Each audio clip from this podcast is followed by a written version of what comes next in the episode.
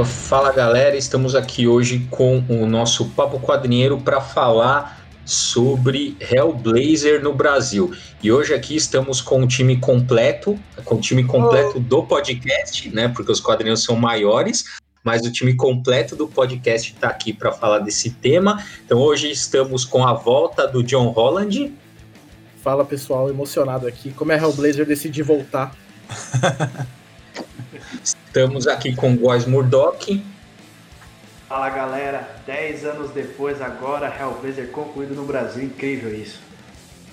Que eles são os especialistas, né? Inclusive eles tinham até um, um site deles que era o Arqueologia Vértigo, né? Antes de virem para os quadrinhos, então eles são os especialistas de Hellblazer no Brasil.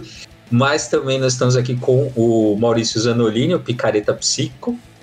O John Constantine bom para mim é o John Constantine do Sandman, mas tudo bem. O cara já começa errado. E eu, Nerd Bolha, aqui, que vou só ficar ouvindo, porque consumi pouco. Acho que eu só consumi o Hellblazer quando, naquela, naqueles 12 volumes uh, que saiu aqui na Vertigo nos anos final, na segunda metade dos anos 90, que tinham que é uma coletânea ali, depois pouco consumi as histórias do, do Hellblazer. Mas antes da gente dar continuidade ao papo, é, vou falar gente, sobre o nosso mais novo livro, que é o Super-Heróis e Política, né? A venda exclusivamente no site da, da editora Criativo. A gente sempre deixa o link aí para vocês, tá? Então é isso aí, Super-Heróis e Política, conheçam, se divulguem aí e, se possível, comprem, ajude a gente a manter os quadrinhos. E é isso, vamos começar então nosso papo de hoje. Quero chamar então para começar o John, comenta, faz um balanço geral aí, John, sobre eh, as últimas, o que tem acontecido com o Hellblazer no Brasil.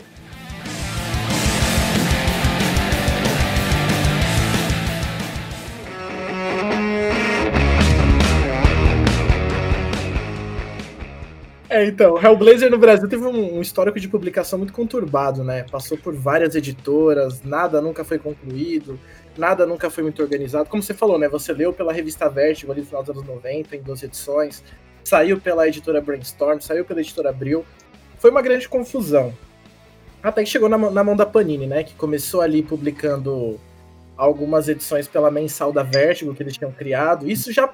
E isso, pela bagunça, o público brasileiro já tinha tido contato com Jamie Delano, com Warren Ellis, com Garfienes pelo Hellblazer. Então, assim, era uma grande bagunça. A Panini resolveu já ir meio que do meio pro fim, tentando pegar as revistas inéditas, né? Que é Mike Carey e Peter Milligan ali, né? Todo aquele embalo. E, assim, é, foi complicado para quem tentou acompanhar pela publicação, mas em 2011, 2011, ali 2012, a Panini começou a lançar os encadernados de Hellblazer Origins, compilando em ordem, né? Finalmente ali a fase do Jamie Delano. Meu amigo Góis Murdoch, né, foi quem me apresentou essa série alguns anos atrás. Se quiser comentar um pouquinho desses primeiros encadernados. Caramba, tem tanto tempo que eu nem lembrava disso, cara. que eu tinha te apresentado. Mas foi, foi muito interessante. Aliás, o, o, o, tratamento até que a Panini deu, editorial, tudo, o material, foi muito interessante, porque ele começou sendo a fase do, do Jamie Delano, no caso, ele foi sendo publicado no papel jornal mesmo, né, encadernado, papel jornal, e assim, essa combinação remete muito à época em que foi publicada essa primeira fase do Jamie Delano, né?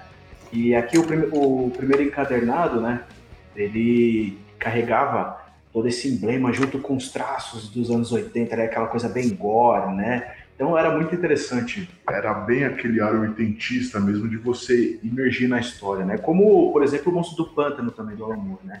Sim, então, que é a verdadeira origem do Jamie... Exatamente, é. E aí, quando eu tive esse contato com a obra do Jamie Delano, diferente de você que foi com Garth Ennis, né? Mas eu com o Jamie Delano já achei maravilhoso já as primeiras histórias.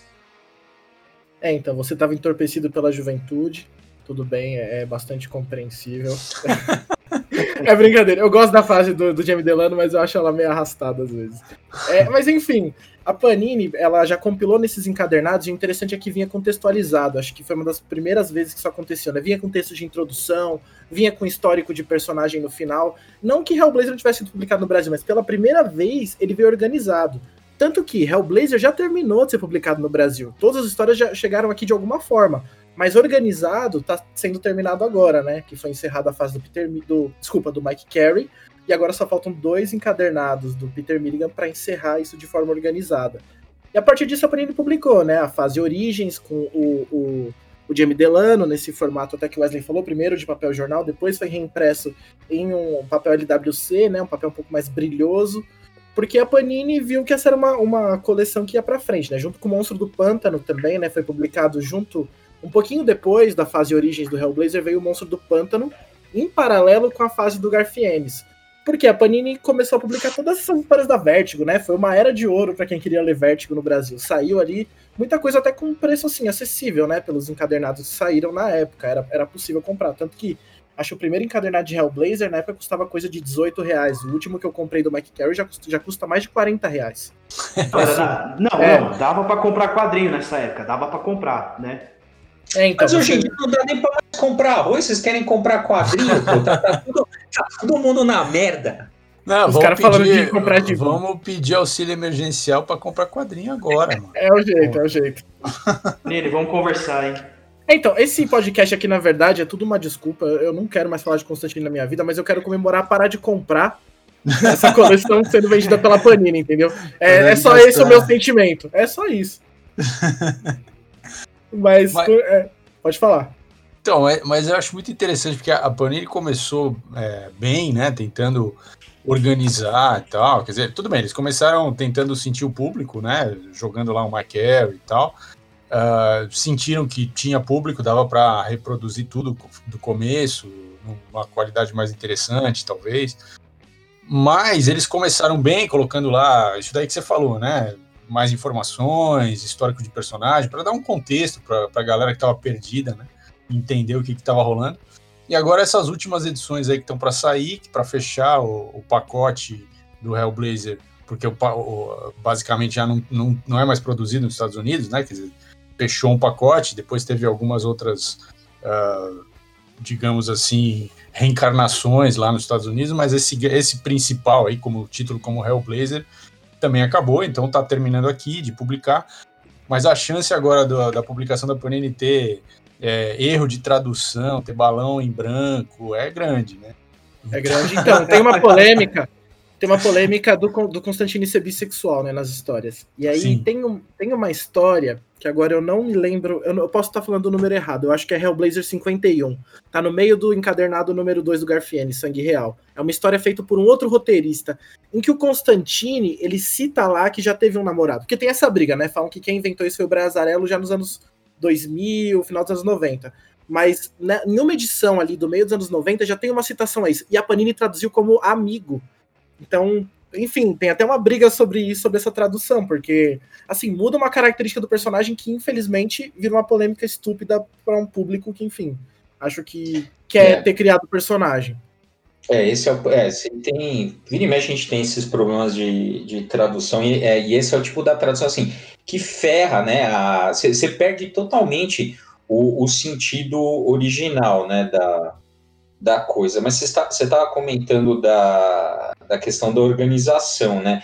Isso é verdade. Então, não só na, na Vertigo no Hellblazer, né? Porque antes, mesmo você pega DC e Marvel, cara, a, né, a gente, eu comecei a ler na Abril, né? A, as histórias, a gente já começou atento, mas eu comecei na Abril. E aí, cara, era um inferno também, porque as histórias saíram, eram totalmente fora da, assim, a, da cronologia uma em relação a outra. Então, você ia ler, sei lá, o Batman e fala assim: ah, essa história se passa quatro meses antes do Superman, não sei o que lá. Aí essa outra se passa seis meses depois. Era um inferno, né? Então, por pior que seja o trabalho que a Panini faz, por conta dessas traduções cagadas, por conta de balão, assim, por pior que seja, mas essa organização que está falando foram a, foi a Panini que deu.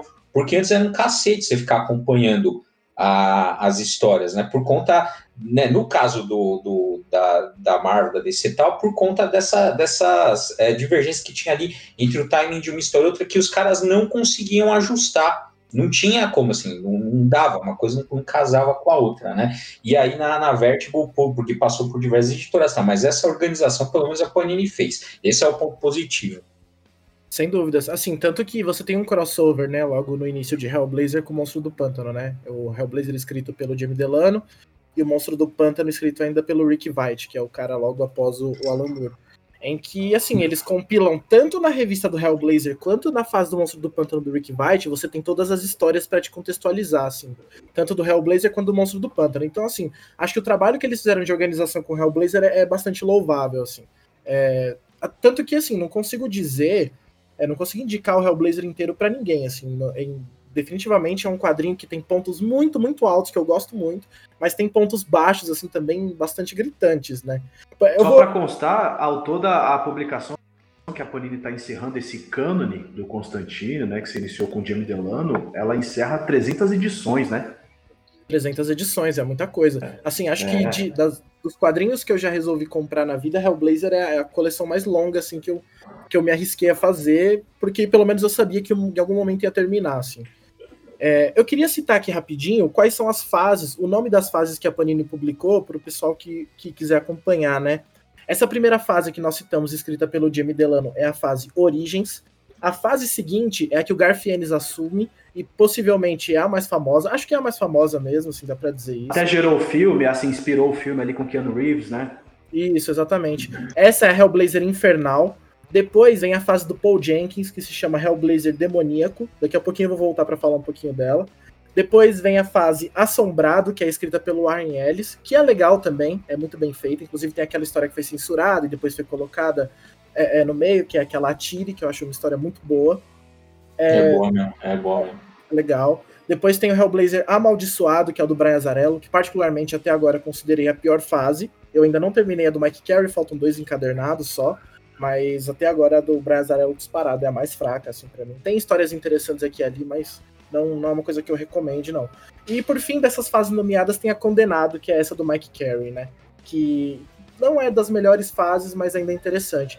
E depois do Mike Carey, as fases não são nominadas, assim, né? Porque foi publicado, ainda mesmo que encadernados, é um pouquinho bagunçado, mas não é uma coisa que chega a atrapalhar. Por exemplo, do Mike, é, depois do Mike Carey vem a fase da Denise Mina, em que não tem nome, é basicamente a fase dela, que é uma fase legal, não é grandes coisas. Logo em seguida vem a fase do Andy Deagle, que essa é uma das melhores, junto a algumas outras, é uma fase muito, muito boa. E por fim, tem o Peter Milligan, né? Que é uma fase que também é controversa, né? Eu já acho legal, muita gente não curte tanto, mas eu acho que tem momentos legais. Por exemplo, a história Ponte dos Suicidas eu acho uma das melhores histórias de Hellblazer. Assim, tem gente que fala que é só isso na fase dele que presta. Mas eu acho que, assim, tem, tem muita coisa ali que é, que é bem legal. Mas eu queria rapidinho retomar a fase demoníaco, né? Que é a do, do Paul Jenkins, né?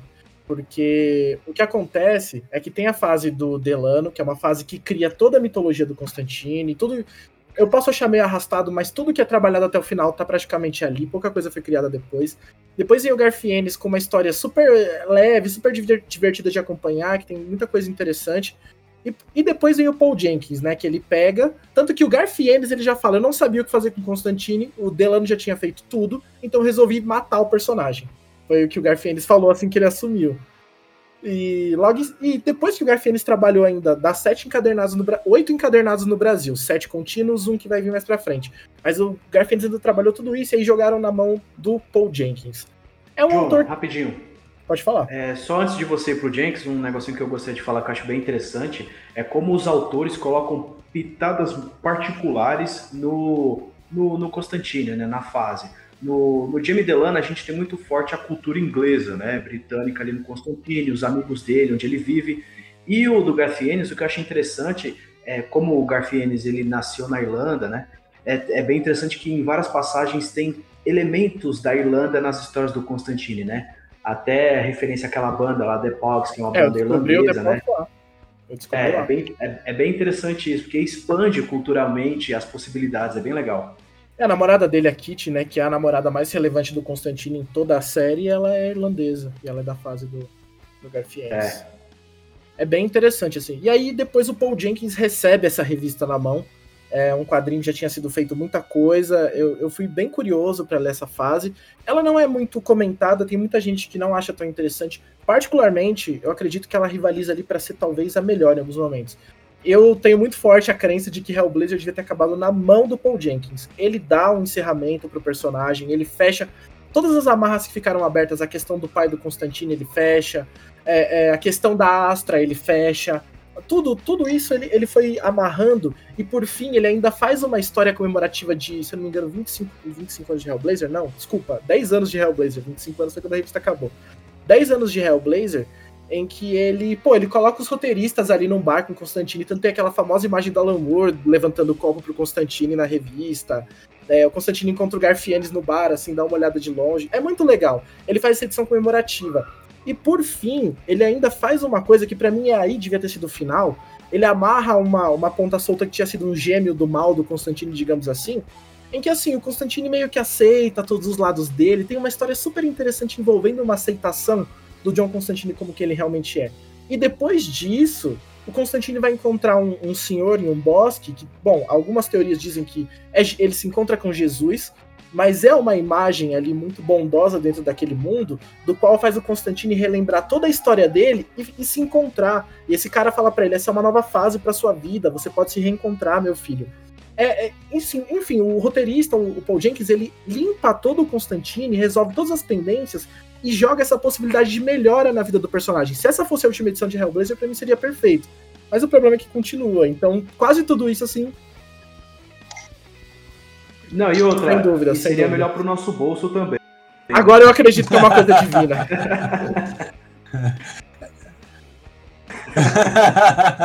é, mas é que é, o problema é esse, né? Quer dizer, a característica do personagem é ele ser cínico, ele ser todo fodido, ele, ele ser eticamente questionável. Ele... Aí você vai lá e faz uma, um encerramento desse para um quadrinho que tá vendendo pra caralho. Aí o próximo cara que vai continuar, porque não vai parar de vender, não vai parar de publicar, tá lascado, né? Porque o cara vai ter que. É. Vai ter que trazer o personagem pro fundo do Não, e eles tiveram novo. sorte ainda de pegar é. o Warren Ellis. Quem veio depois dele é, foi o Warren Ellis, que ainda foi competente, assim, fez uma coisa legal. É, é. É. é então, mas pelo que você está falando, de fato, é, é, era, o, era o fim do, do ciclo do personagem, né? Então era era para terminar. E aí tem coisa que é isso, que faz sentido para fechar o personagem, né? Ficaria muito difícil você trabalhar o Constantine daquele jeito, né? De um jeito limpo. Tanto é que eu acho que é por isso que é, o Constantine não faz. Lógico, foi, foi, o filme do Ken Reeves teve um sucesso é, relativo, mas assim, é, é aquele Constantine não é o Constantine do, dos quadrinhos, né? Se parece bem pouco. E o mesmo aconteceu com o Constantine da série de TV.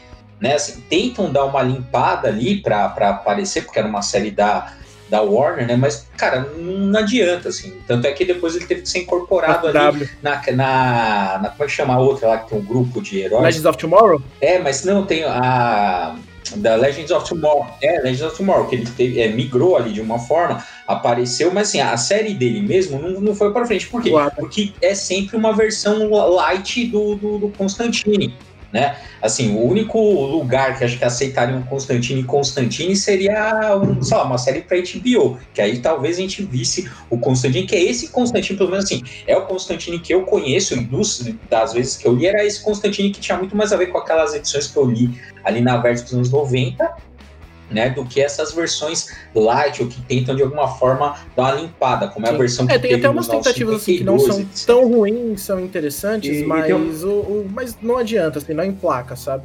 Todo mundo quer ver aquele John Constantine da Vertigo, aquele cara. É isso, é isso que a gente quer ver, Cuseta, exatamente. John Cuseta pra cacete. Tem uma coisa interessante também no, no Constantine, que durante a fase do Jamie Delano, ele, ele publicou muito, né? Ele estava trabalhando muito, ele teve que tirar um, umas férias, né? E aí, no meio dessa publicação, a, a DC, né? Ela chamou ninguém mais, ninguém menos do que Neil Gaiman e Grant Morrison também para fazer uma pontinha ali, né? E a gente tem duas grandes histórias, eu, eu acho sensacional. O, o, Abraço, né, roteirizado pelo Neil Gaiman, que é uma única edição e foi desenhada pelo Dave McKean, que é o capista de Senga, né, grande, grande artista.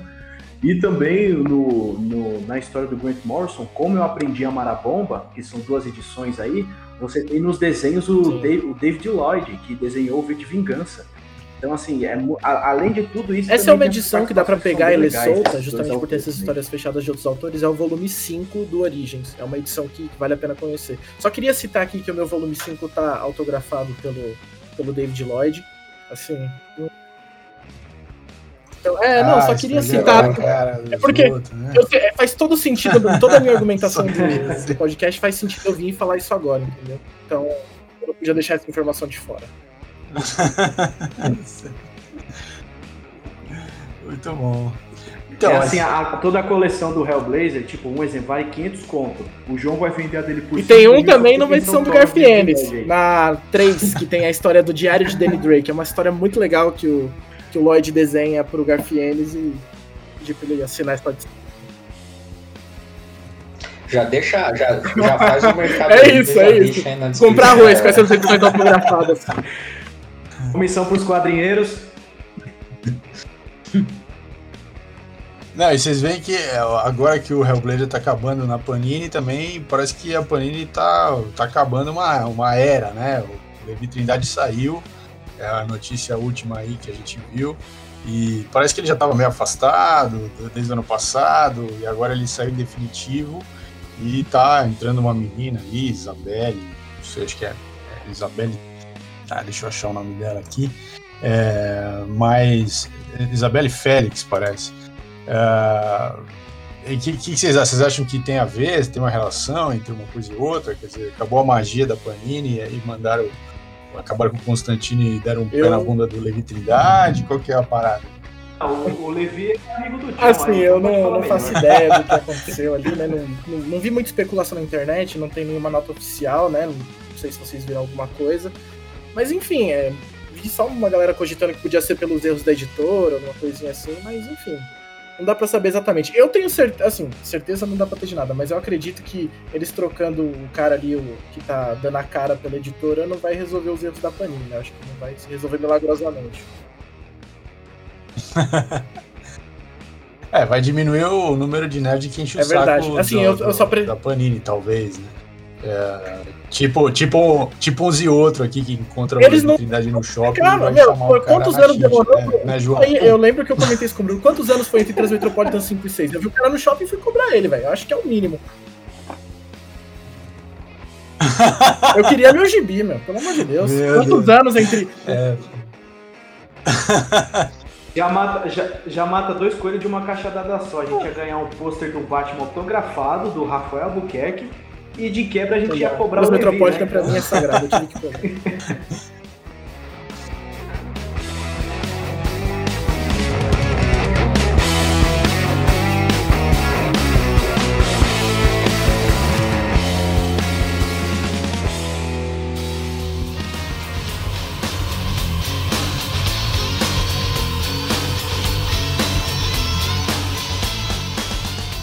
mas é isso, né? Eu acho que no fim das contas, mesmo pagando o financiamento de uma casa nesses gibis, eu acho que ainda assim foi um agradecimento para Panini de ter, de ter publicado isso em ordem. É uma coisa que para mim é bastante especial, faz parte de, enfim, um dos momentos mais interessantes para mim de descoberta de quadrinhos de John Constantine. É um dos meus personagens favoritos, criação do Alan Moore no, na minha, no meu gibi favorito, que é o Monstro do Pântano. Então, assim, acho que por toda essa luta que foi, esse esse trabalho que foi publicar Hellblazer, acho que no fim das contas eu até fico um agradecimento da minha parte, mesmo tendo tornado eles muito mais ricos.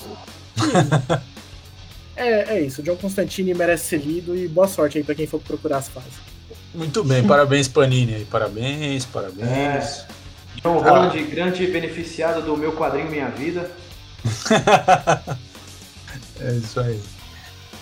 Mas acho que é isso aí, né, pessoal? Bom, acho que de Hellblazer já tá bom por hoje. É, deem uma olhada aí no podcast, deem uma olhada no livro, como o Bruno citou no início. E, enfim, pessoal, é isso aí. Valeu. Até a é próxima. É isso aí. Falou.